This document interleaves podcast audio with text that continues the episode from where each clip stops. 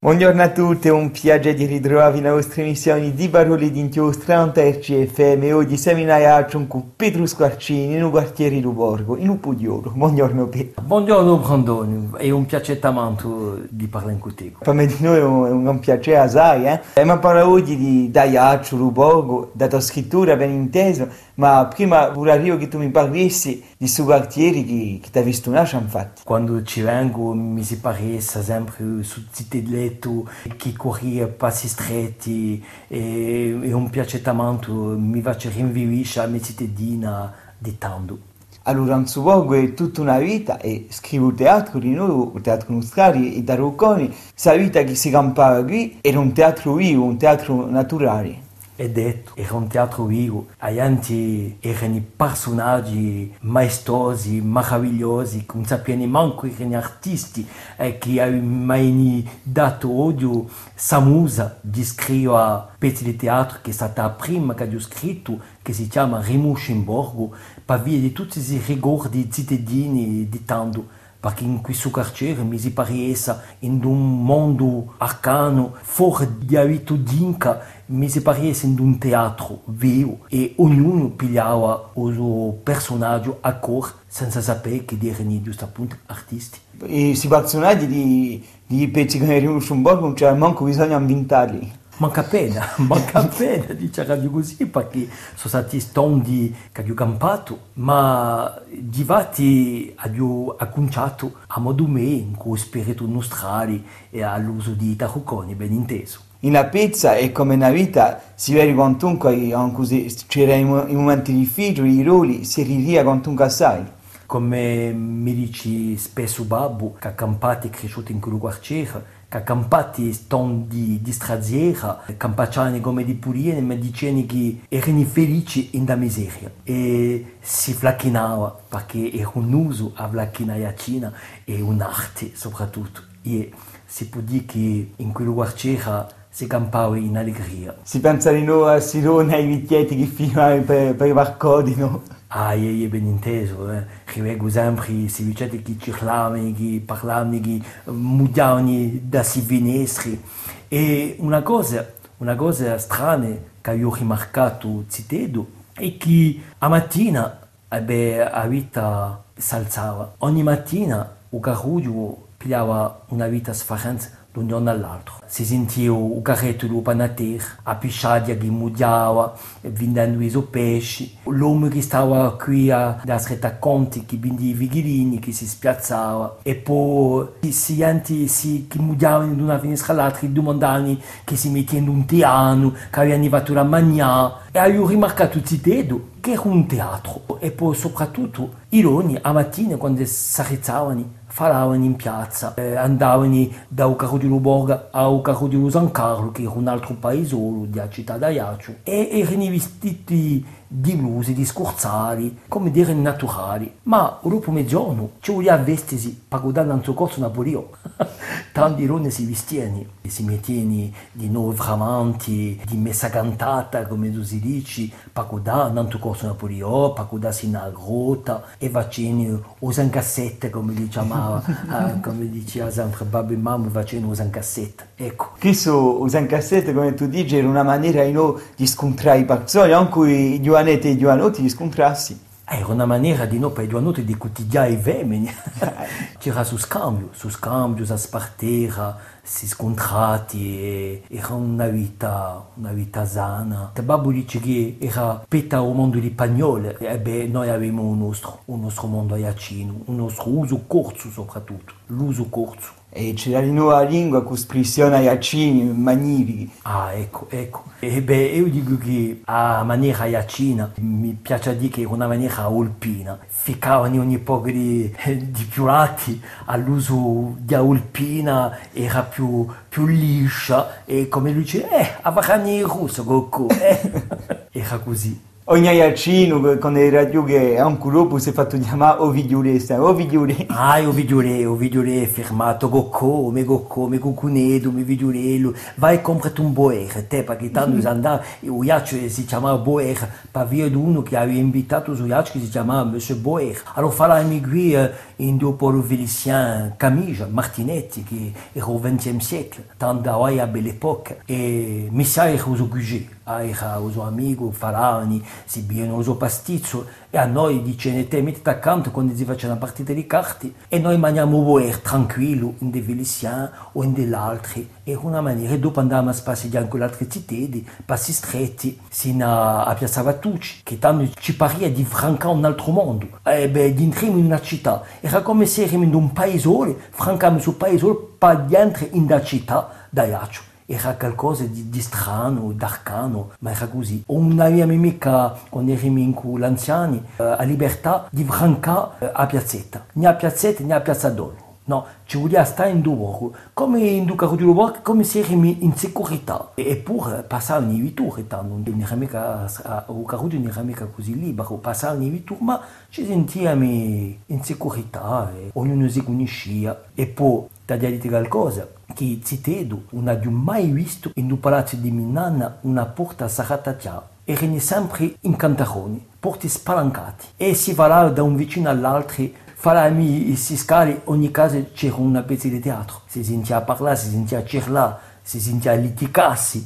E una maniera, oh, spesa di mangiare merda, vai a mangiare la zuppa, vai, fatti tre saltamarine, faresti meglio. Ah. Oh, voglio dire, sei bella, che sei qui, ah, ah chi, chi tu vai, ah, eh, fai i corti la spesa mi nanna. Ecco, era così, eh. Ah, comprami un pane indennino se tu puoi, voglio dire. E la vita si perde. E si ricomincia, oh, ma la merda, che ti detto di... E vai lampati pa al cofre meglio. E tanto era così. E beh, mi piaceva. C'era un spirito veramente teatrale. Era una vita paesana in città? Una vita paesana in città. In Ducaro di Luborgo si può dire che era una vita proprio paesana. Sputica paesana perché c'erano assai gente di paesi che faranno a lavorare e che avevano a sua casa in Caro di Luborgo e dopo certi che hanno luminicati tornano in suo paese e si sentivano su parlato corso d'ogni paese che tu sia Grauninco, Talavese, Sartinesi si sentia soprattutto parlare a lingua corsa che oggi è scarso quando tu senti parlare in aiaccio o corso. In suoi passati saianti di prima che ci hanno tramandato questa lingua. E oggi dice radio che è come una verità e forse che abbiamo coscienza di, di parlare torno a questa lingua che gli anziani in città parlavano in cui si sente Iacino, in cui su garbo a Iacino, ma era sempre corso. E ti scritto assai poesie, c'è anche un librone, non è mica stampato, ma un librone, e vorrei io che ci dissite un passo per, per principiare da un personaggio che è a Pisciaglia. A Pisciadia, quando l'ho scritto, ho pensato a una ziona, una zurietta di mia nonna materna, Zavilumena, che vendia i pesci e che passava in quella spazza di pesce in capo e che mugliava, passi stretti. Aio, aio, ai pesci freschi freschi, aio, aio, non ce n'è più. È così che a Pisciadia dava voce ogni mattina, con i pesci a piena spasa da borga a marina, trinigando l'andatura e a passi misurati Davanti a zuppa e frittura c'è la maniera e pollarti. Se il pesce è sempre fresco, in borgo a pisciare non c'è più.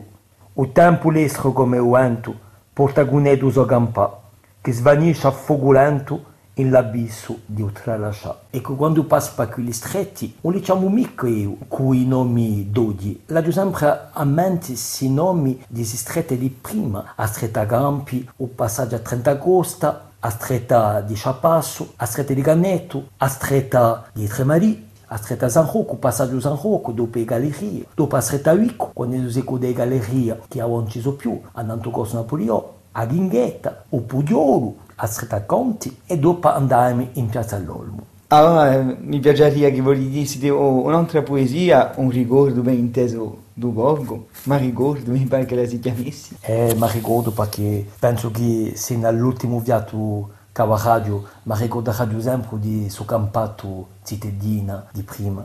Ma ricordo, cudendo po' pugiolo, sono giunta autoportoni, di borgo sto paesolo che mi dà tante emozioni, quando cresce a nostalgia d'un'epica d'armonia. Ma ricordo Ciugareddu in puntino de minanna, da cui do vinistredo s'ascoltava ogni magagna, di si vece iacini che tagliavano i flacchini. Di borgo tutto ognuno tenne in cuore una storia di suo campato comune inciostrato in da memoria. Ma ricordo i vicinanti e a vedia ogni sera, quando certi commedianti in cullarti a maniera ci contavano i voli arrigandoci i soli. Ma ricordo ogni sorriso di saiente o di sparita, ma ricordo ogni viso d'ogni stonda colorita, ricca e piena d'amore, impastata di l'ardore. Omina, ore cambiata, a vita in cui duca roggio. A spartera se n'è stancata, lagando a enti in dubugio e i porti spalancati, oramai sossarrati. E veramente c'è stata un'evoluzione che si è fatta in poco tempo, infatti. Dagli anni 80 c'è stata una rompitura in cui Luca Ruggio. Prima di radio che il Carroggio del Borgo era un carroggio paesano. Oggi mi piace dire il borgo ai borghesi, benché certi famiglie che sono campate in quel carroggio sono tornati a campare in quel carroggio. Come un trasalto di memoria, come una maniera di voler, una volontà di far rinvivere su carroggio in quell'estro di prima. Quando passo, passo carroggio scontro sempre ogni po' di anzianetti che fermano e che hanno sempre suso e sostenuto dai accino di prima, che mi dà sempre la speranza che non si spignerà mica, o vogo non si potrà mica smattare, su vogo d'ardore che gli accini ci hanno tramandati. Ma rimane che quando farò passo pudiolo e che farò in piazza, in cui mi nanna, in cui mamma, in cui mia zia andavano a comprare i legumi, la spesa, perché era un rito di va la mattina in piazza sul mercato, in due era un altro teatro. Aiante cirlavano, cantavano, si flacchinavano, si litigavano ma in una maniera c'era di brava, ma c'era da spartire. Ma rimanto che c'era sempre un consiglio di un anzianetto che voleva sempre tramandare a un giorno, sa volontà di tramandare una parola, un consiglio, un gioco, qualcosa, ma ci voleva che lui, che lui venisse stampato nella sua memoria come per dirci o tu non ti scorda che sei stato qui, che mi campato e che volevi tramandare sa memoria a Iacina. Ma rimanto di noi che c'era su scambio sa spartire tra si vicinanti. Dice, babbo dice, ad esempio, vicino su cucini, ma è vero. C'era, non c'era lea di sangue, ma c'era salia di cuore, d'ardore. Non si lasciava un vicinanto solo, una vicinanta vedova e si andava a aiutarla una vicetta si picciava a porta, si puntava a porta che era aperta per domandare se aveva bisogno di spese, di comprarsi qualcosa, di comprargli qualcosa e di andare a aiutarli. Ma rimane quando lui passava quello che vendeva il gas, perché tanto non è il gas, noi giorni faravamo subito a cercare su bottiglione per darli agli anziani. Ecco, voglio dire che forse in questa gioventù che ne conosco ogni poco che hanno mantenuto questa ricchezza di prima, questa tramandera, di si valori nostrali. E perché o campato corso su spirito spurtico corso si tramanderà di più in questa gioventù d'oggi. Spero sempre io, so sempre aspirare l'umanità e non voglio mica essere di qui da di è morto, la lingua è morta, non semi no. Finché che un giovanotto parlerà la sua lingua materna e la lingua camperà in eterna. Ecco. E questi belli parole che c'è Malagao ti ringrazio assai di essere stato con me e di aver fatto queste missioni qui in Borgo, un po' di oro. E sono ancora di più commosso perché giusto appunto e ti ringrazio di cuore, mio caro amico, di avermi invitato qui in Carodilo Borgo, vicino al Poggiolo e soprattutto di fronte ai venestri in cui sono stato cresciuto in de mie nonna e un'emozione tremenda. Sì, ti ringrazio per avere, ci troviamo settimana che viene.